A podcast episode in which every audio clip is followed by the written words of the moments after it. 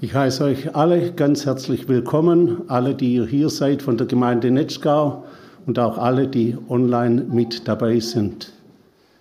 Ich freue mich, dass wir miteinander in Gottes Wort hineinschauen dürfen und es ist mein Gebet, dass Gott uns das schenkt, was uns auch in unserer Geschichte heute begegnen wird. Ich möchte noch kurz beten. Danke, Herr Jesus, dass du gegenwärtig bist nach deiner Zusage dass du uns kennst, dass du unsere Herzen kennst und dass du zu unseren Herzen reden willst und Antwort geben willst. Wir beten dich an. Amen. Ich lese aus 1. Mose 22 die Verse 1 bis 14. 1. Mose 22, 1 bis 14. Nach diesen Geschichten versuchte Gott Abraham und sprach zu ihm, Abraham. Und er antwortete, hier bin ich. Und er sprach, nimm Isaac, deinen einzigen Sohn, den du lieb hast, und geh hin in das Land Moria und opfere ihn dort zum Brandopfer auf einem Berge, den ich dir sagen werde. Da stand Abraham früh am Morgen auf und gürtete seinen Esel und nahm mit sich zwei Knechte und seinen Sohn Isaac und spaltete Holz zum Brandopfer, machte sich auf und ging hin an den Ort, von dem ihm Gott gesagt hatte. Am dritten Tage hob Abraham seine Augen auf und sah die Städte von ferne und sprach zu seinen Knechten, Bleibt ihr hier mit dem Esel, ich und der Knabe wollen dort hingehen, und wenn wir angebetet haben, wollen wir wieder zu euch kommen. Und Abraham nahm das Holz zum Brandopfer und legte es auf seinen Sohn Isaac. Er aber nahm das Feuer und das Messer in seine Hand und gingen die beiden miteinander. Da sprach Isaac zu seinem Vater Abraham, Mein Vater, Abraham antwortete, Hier bin ich, mein Sohn. Und er sprach, siehe, hier ist Feuer und Holz, wo ist aber das Schaf zum Brandopfer? Abraham antwortete, mein Sohn, Gott wird sich ersehen, ein Schaf zum Brandopfer. Und gingen die beiden miteinander. Und als sie an die Stätte kamen, die ihm Gott gesagt hatte, baute Abraham dort einen Altar und legte das Holz darauf und band seinen Sohn Isaac, legte ihn auf den Altar oben auf das Holz und reckte seine Hand aus und fasste das Messer, dass er seinen Sohn schlachtete. Da rief ihn der Engel des Herrn vom Himmel und sprach, Abraham, Abraham, er antwortete, hier bin ich. Er sprach, lege deine Hand nicht an den Knaben und tu ihm nichts, denn nun weiß ich, dass du Gott fürchtest und hast deines einzigen Sohnes nicht verschont um meinetwillen. Da hob Abraham seine Augen auf und sah einen Widder hinter sich in der Hecke mit seinen Hörnern hängen und ging hin und nahm den Widder und opferte ihn zum Brandopfer an seines Sohnes statt. Und Abraham nannte die Stätte, der Herr sieht. Daher man noch heute sagt, auf dem Berge, da der Herr sieht. Mich hat diese Geschichte wieder ganz neu bewegt und ergriffen. Eine Geschichte, die hineinredet in unser Leben. Und es beginnt mit diesem einfachen Satz, nach diesen Geschichten Gott macht Fortsetzung mit seinem Sohn, äh, mit seinem Kind Abraham, mit seinem Diener Abraham. So hat Gott auch einen Weg für uns. Und er führt uns Schritt für Schritt und immer tiefer hinein in die Gemeinschaft mit ihm, dass unser Leben an ihn ausgeliefert und ihm hingegeben ist. Was sind diese Geschichten? Die vorausgingen. Es war einmal die Geschichte Abrahams mit Abimelech, wo sie um den Brunnen gestritten hatten und dann Ab, äh, Abimelech zu ihm kommt und einen interessanten Satz sagt. Gott ist mit dir in allem, was du tust. Ich sag's noch einmal. Gott ist mit dir in allem, was du tust. Das ist großartig. Und das will Gott auch in deinem Leben bewirken. Er ist mit dir in allem, was du tust. Und dann begegnen wir in unserer Geschichte zwei Zwiegesprächen. Einmal das Zwiegespräch Gottes mit Abraham. Gott sprach zu Abraham und er antwortete, hier bin ich. Das ist es, was ich zur Einleitung gesagt habe. Das wünsche ich mir in unseren Versammlungen, in unseren Gottesdiensten, dass da, wo Gott zu uns redet, dass wir Antwort geben und sagen, Herr, hier bin ich. Ich bin bereit zu tun, was du mir sagen willst. Und er sprach, nimm Isaac, deinen einzigen Sohn, den du lieb hast, und geh hin in das Land Moria und opfere ihn dort zum Brandopfer. Und wieder, hier nicht, hier bin ich, sondern da stand Abraham früh am Morgen auf und er nahm alles, was er für den Auftrag Gottes nötig hatte.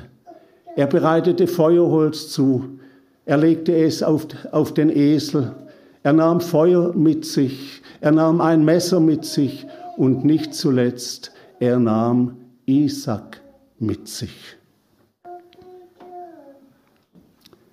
Wie ist es bei uns? Gott spricht auch zu dir und mir. Ich bin so froh, dass ich das immer wieder erleben darf. Und ich bin so froh, dass Gott mir immer wieder die Gnade schenkt, auf seinen Auftrag zu reagieren, zu antworten. Das war nicht immer so. Es gab auch Zeiten, wo Gott lange auf mich warten musste, lange bis ich endlich bereit war, ihm zu antworten, auf ihn zu reagieren und zu handeln. Und es gab auch Situationen, wo es dann einfach zu spät war, was mir sehr leid tut. Sind auch wir bereit, in der persönlichen Bibellese, in der Gemeinde Gottes, oder auch dort, wo im Alltag uns der Ruf Gottes erreicht, unser Herz bewegt, ein Zeugnis zu geben oder was auch immer, einen Liebesdienst zu tun, sind wir bereit, auch so spontan zu reagieren. Wenn Gott uns Männern sagt, ihr Männer, liebt eure Frauen, wisst ihr, da habe ich noch weiten Raum, darauf einzugehen. Und wenn Gott unseren Frauen sagt, ihr Frauen ehrt eure Männer, da macht Gott einen Unterschied. Liebe der Frau zum Mann kommt anders zum Ausdruck als die Liebe des Mannes zur Frau. Da sagt Gott, deine Liebe, o oh Frau, zeigst du, indem du deinen Mann ehrst, ihn hochhebst, ihn wertschätzt ihm Dank sagst für alles, was er tut und ihn nicht wie ein altes Haus behandelt, das renovierungsbedürftig ist. Da wirst du nie fertig werden.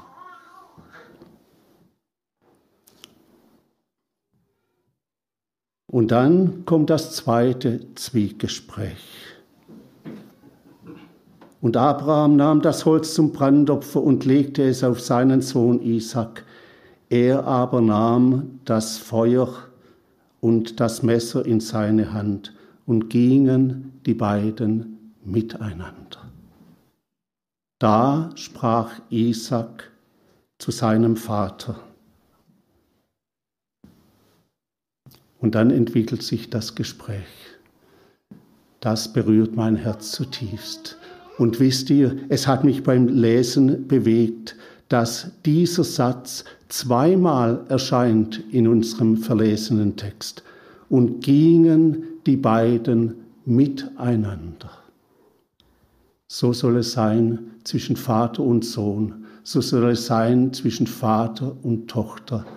Ein gesegnetes, ein von Gott geheiligtes Miteinander.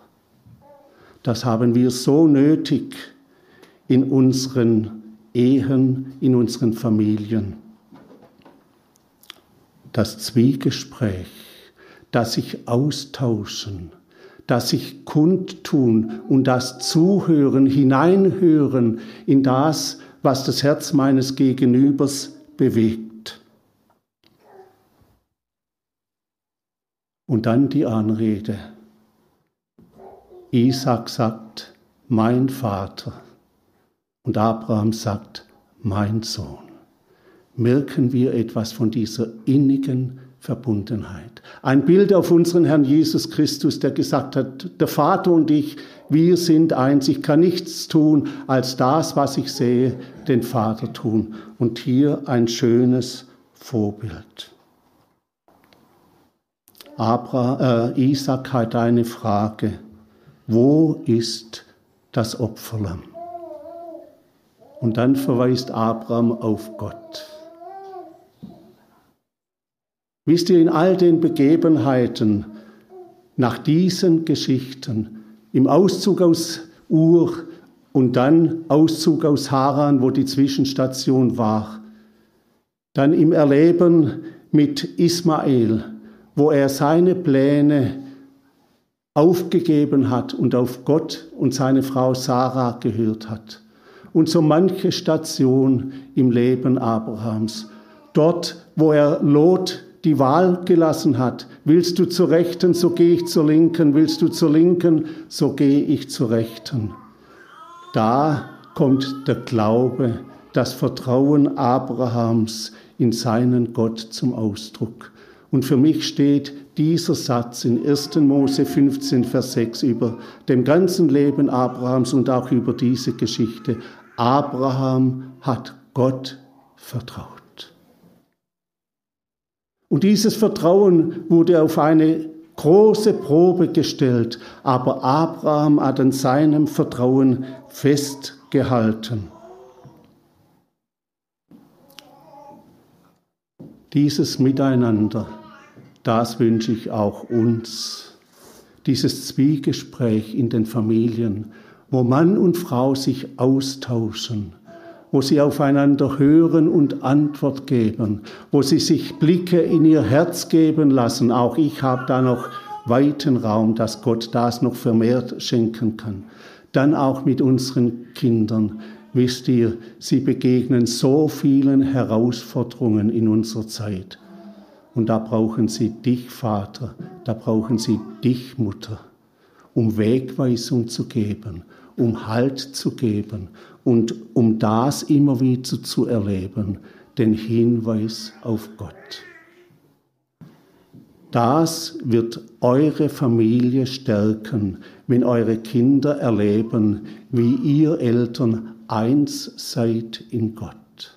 Wenn sie miterleben, wie ihr gemeinsam und dann auch mit den Kindern Gottes Wort betrachtet und die Knie vor Gott beugt.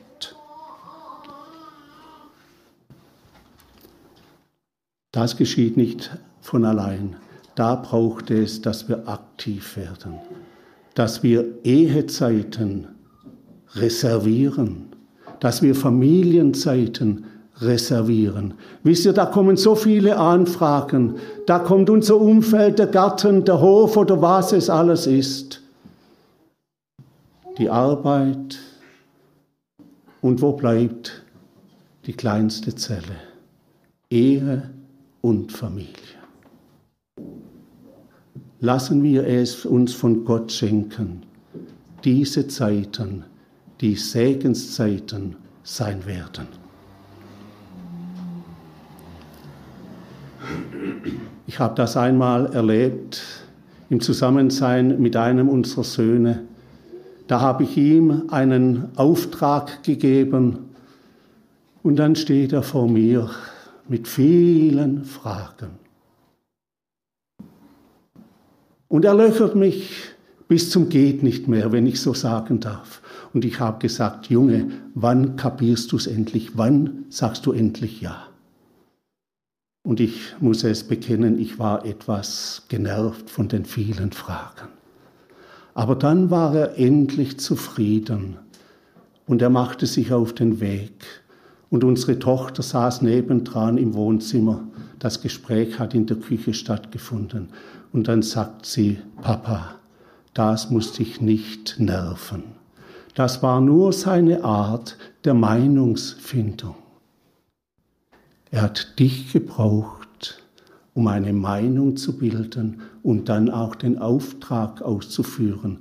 Und als er mir dann zukommen ließ, wie er den Auftrag ausgeführt hat, da habe ich diese Aussage bestätigt gefunden. Er hat Punkt für Punkt als Argument aufgeführt. Da war ich nicht mehr gestresst, da war ich dankbar zu Gott. Schenke es Gott, dass dieses Vertrauensverhältnis so ist wie bei Abraham und Isaac, dass unsere Kinder offen zu uns kommen mit ihren Fragen, dass sie mit ihren Nöten zu uns kommen, dass sie mit dem, was sie nicht verstehen, zu uns kommen. So wie sein Familienvater einmal gesagt hat, da kam sein Kind nach Hause und hat gesagt, Papa, das war so komisch heute in der Schule. Da hat der Lehrer von Hexen und von Zauberei und diesem und jenem geredet. Und das Kind sagt, das war so komisch. Es hat gemerkt, das ist etwas anderes, als was ich gewohnt bin. Und dann konnte der Papa eine klare Grundlage legen und dem Kind sagen, wir glauben an etwas viel Größeres. Wir glauben an den großen Gott.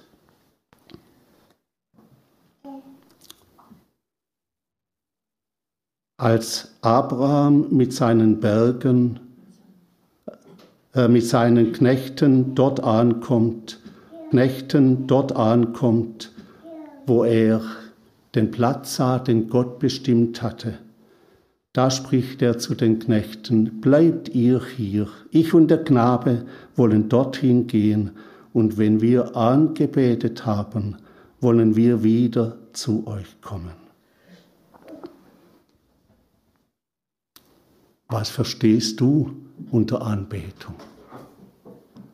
Lobpreis, Halleluja, die Hände erheben, vielleicht sogar noch tanzen. Ich glaube, Abraham hat verstanden, was Anbetung heißt. Anbetung heißt niederfallen vor Gott.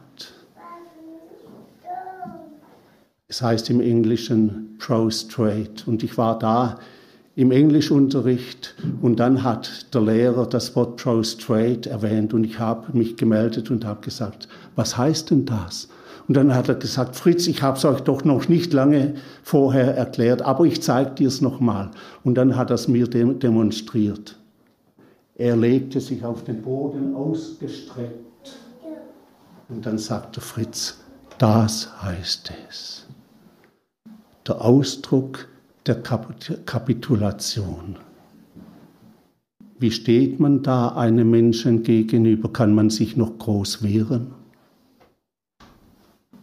Wenn wir hin, wenn wir angebetet haben, das heißt niederfallen vor der göttlichen Majestät, in Anerkennung Gottes, in Anerkennung seiner Liebe zu uns, seiner Allmacht, und als Ausdruck unseres Vertrauens und der Hingabe zu ihm.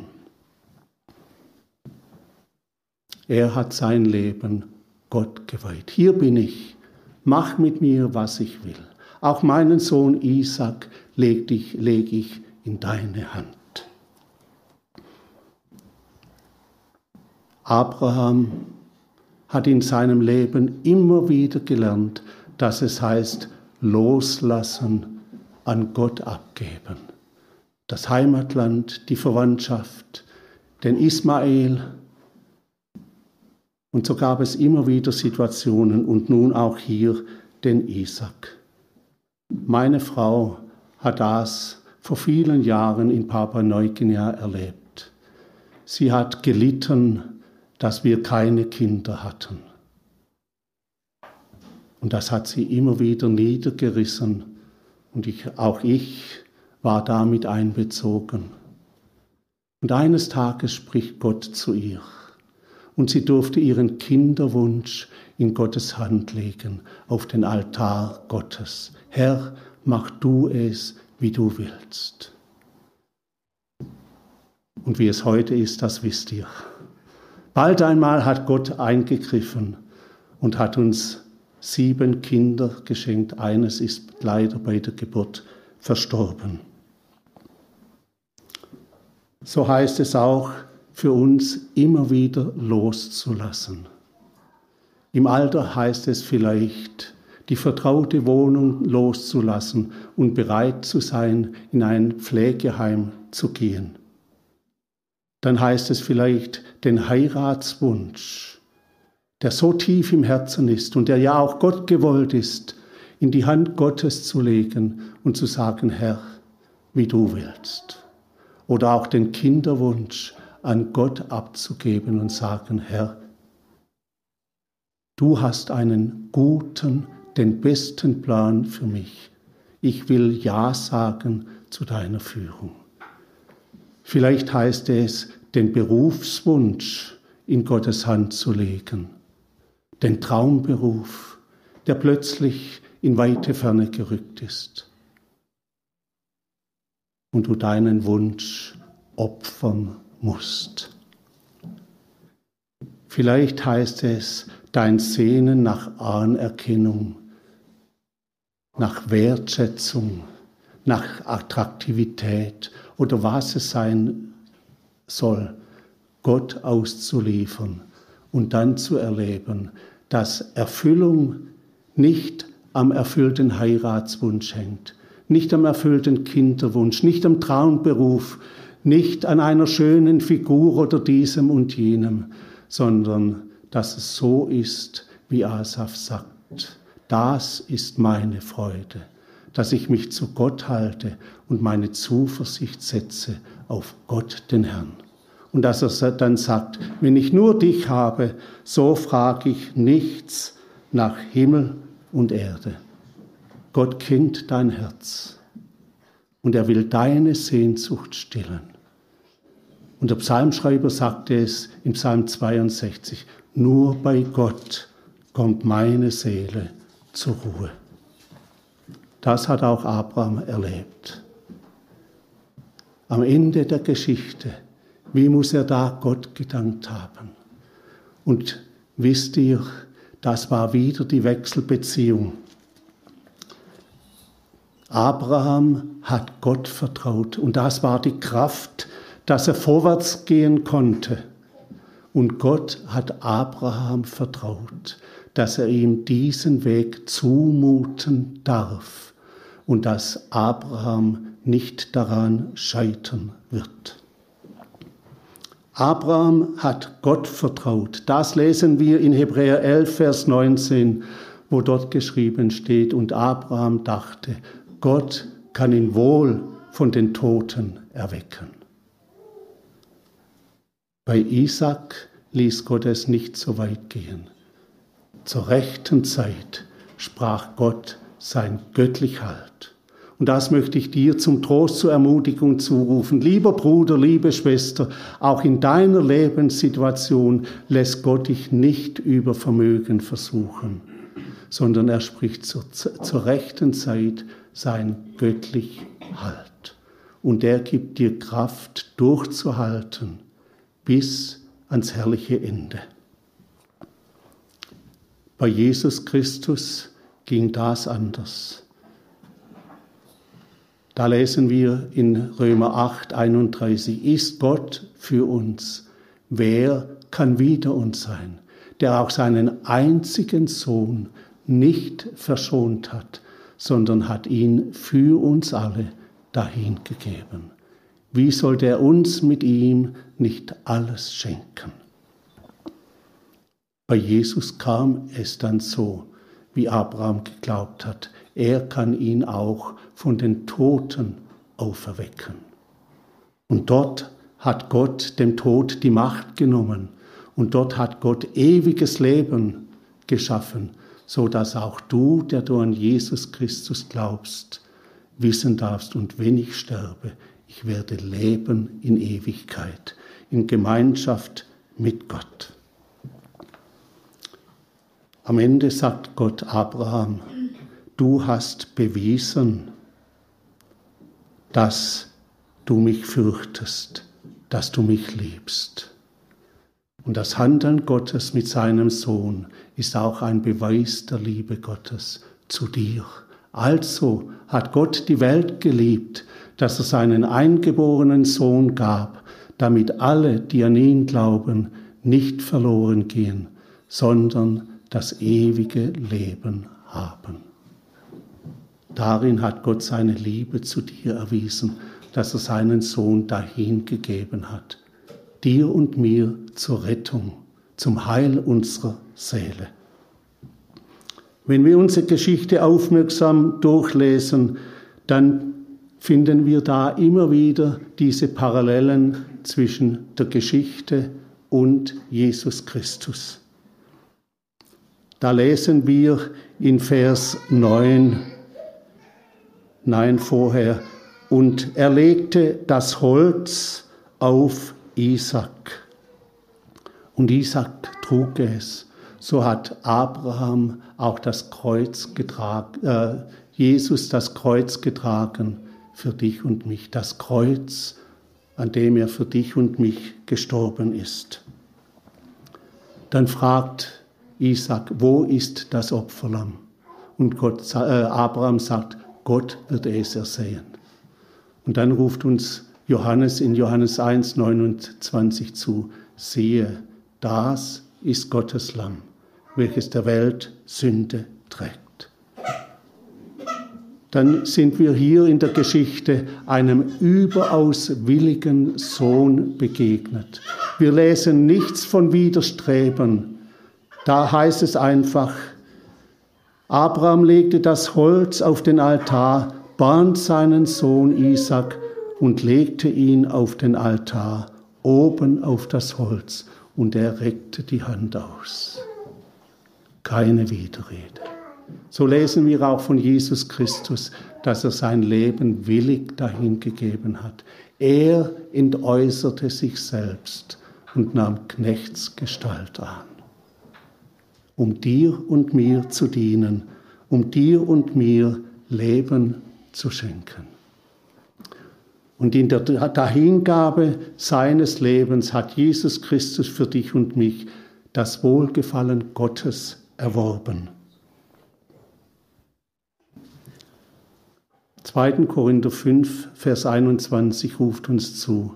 Er hat den, der von keiner Sünde wusste, für uns zur Sünde gemacht, damit wir würden in ihm die Gerechtigkeit, die vor Gott gilt.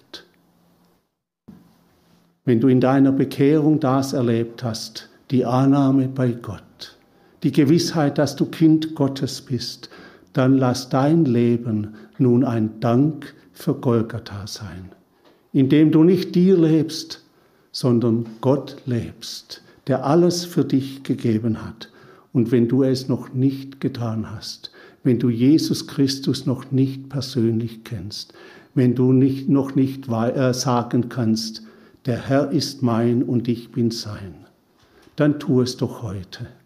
Komm mit ihm mit der ganzen Last deines Lebens und leg sie vor Gott dar. Und dann dank ihm, dass Jesus Christus dafür am Kreuz auf Golgatha vollkommen bezahlt hat und dass er dich als sein Kind angenommen hat. Unser Kapitel wirft manche Fragen auf. Wie kann ein liebender Gott ein Menschenopfer fordern? Ob Gott wohl den Tod Isaaks gewollt hat? Ich habe mein Thema, meine Predigt mit dem Thema überschrieben, Gott will dein Herz. Und ich meine, darum ging es Gott. Er wollte das Herz Abrahams prüfen, was ihm wichtiger ist, ob sein Herz über allem an ihm hängt und ob er bereit ist, alles andere Gott unterzuordnen. Er prüfte sein Herz, er prüfte seine Einstellung, ob sie ungeteilt Gott geweiht war. Auch unsere Glaubensprüfungen wollen uns nicht plagen, sondern in unseren Glaubensprüfungen soll die Echtheit unseres Glaubens zum Ausdruck kommen. Soll das geschehen, was Abimelech getan hat, dass die Menschen um, um uns herum sagen können, Gott ist mit dir in allem, was du tust. Gott ist mit dir auch in den tiefsten Leiden. Und sie erleben die Geborgenheit, die Gott uns geschenkt hat. So wie meine Frau vor dem Professor steht, als die Diagnose kam, ein befallener Lymphknoten. Dann darf sie ihm mit Freuden sagen, Herr Professor, ich sterbe nicht am Krebs. Ich sterbe, wenn mein Vater im Himmel sagt, Kind, komm heim. Was für eine Zuversicht. 1. Petrus 1, Vers 7 sagt uns, dass Gott unseren Glauben prüft wie das Gold und dass unser Glaube in dem Feuer der Trübsal als überaus echt und kostbar erwiesen wird. Und wenn wir dann einmal versagt haben, dann gibt Gott nicht auf. Dann weist er uns wieder aufs Kreuz hin und sagt, geh vorwärts, vertrau Jesus Christus.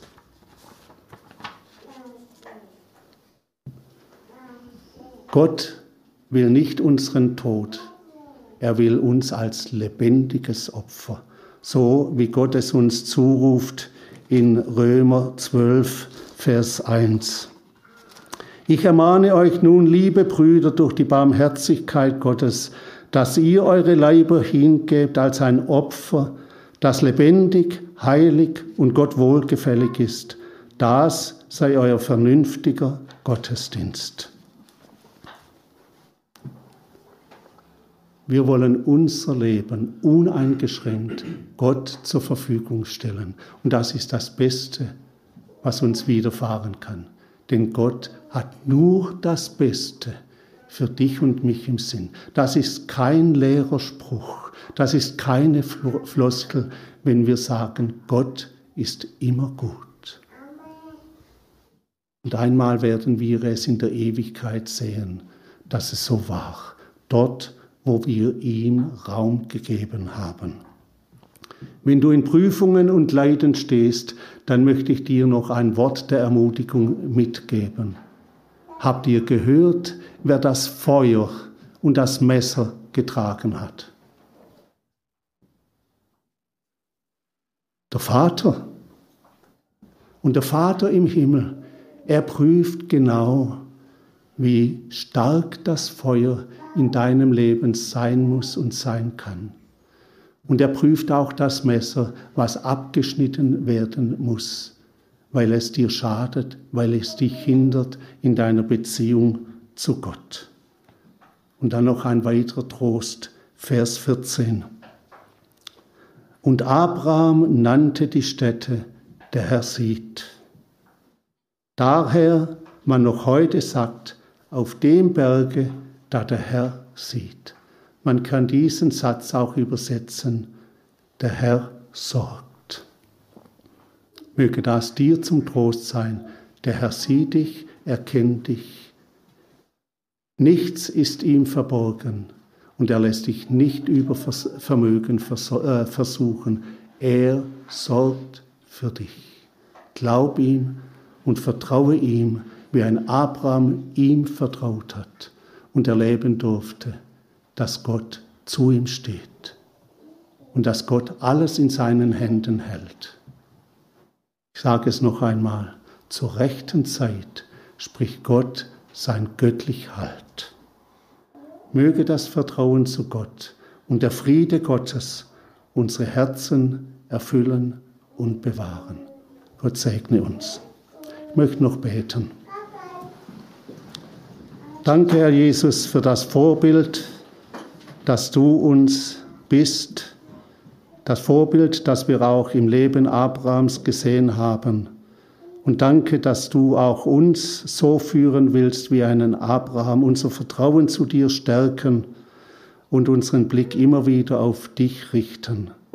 Bewahre uns, dass wir nichts zurückbehalten, sondern unser Leben ein lebendiges Opfer in Hingabe an dich sein darf.